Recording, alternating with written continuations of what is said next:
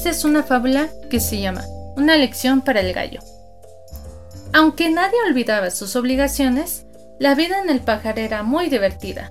Vivían en él 12 gallinas con sus polluelos y una pareja de ratones con sus crías. Se la pasaban tan bien. Las gallinas conversaban en voz alta, los polluelos corrían de un lado al otro, y los ratones desordenaban los montones de heno. Todos entraban y salían a su gusto. El dueño de la granja era un hombre de buen carácter, pero no aguantaba tanto escándalo. Además, siempre se le hacía tarde para levantarse. Para resolver los dos problemas, decidió comprar un gallo. Cuando éste llegó al corral, todos pensaron que con él podrían divertirse aún más. Pronto se desilusionaron. No perdamos el tiempo, dijo el gallo. ¡A trabajar! Exigió a las gallinas guardar silencio. Les prohibió a los polluelos salir a jugar y expulsó a los ratones. Déjalos seguir viviendo acá, pidieron las gallinas. No, y yo soy el que manda aquí. El corral se volvió un lugar triste. No se permitían visitas, charlas o juegos. Todos se despertaban de madrugada. El orgulloso gallo salía eso de las cuatro. Se encaramaba en el palo y desde ahí cacareaba. ¡Kikiriki! ¡Kikiriki! hasta ponerles las plumas de punta. Poco a poco fue creciendo el disgusto.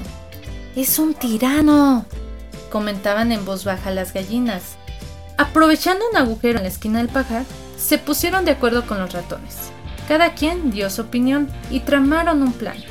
Una noche, cuando el gallo dormía, uno de los ratones untó con goma el palo donde se subía a cantar. Como todas las madrugadas, el gallo se trepó. ¡Kikiriki! ¡Kikiriki! Pero al querer bajar, no pudo mover las patas. Las tenía pegadas. Los habitantes del pajar reanudaron su vida de antes. El gallo pasó varios días a la intemperie, pegado a la percha, hasta que una noche le preguntó, ¿Para qué me hicieron esto?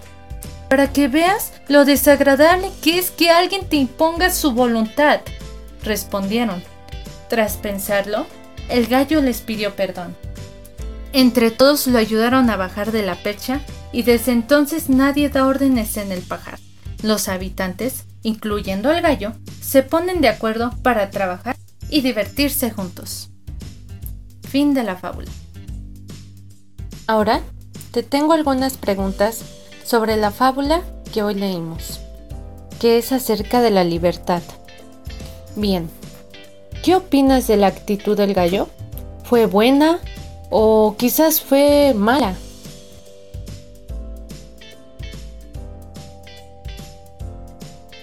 También, ¿qué implica ser libre? Para ti, ¿qué es ser libre?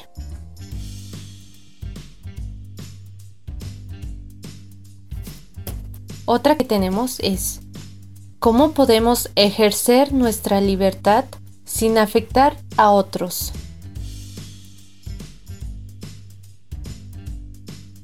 Y por última pregunta tenemos, ¿qué implica que ejerzamos con plenitud nuestra libertad?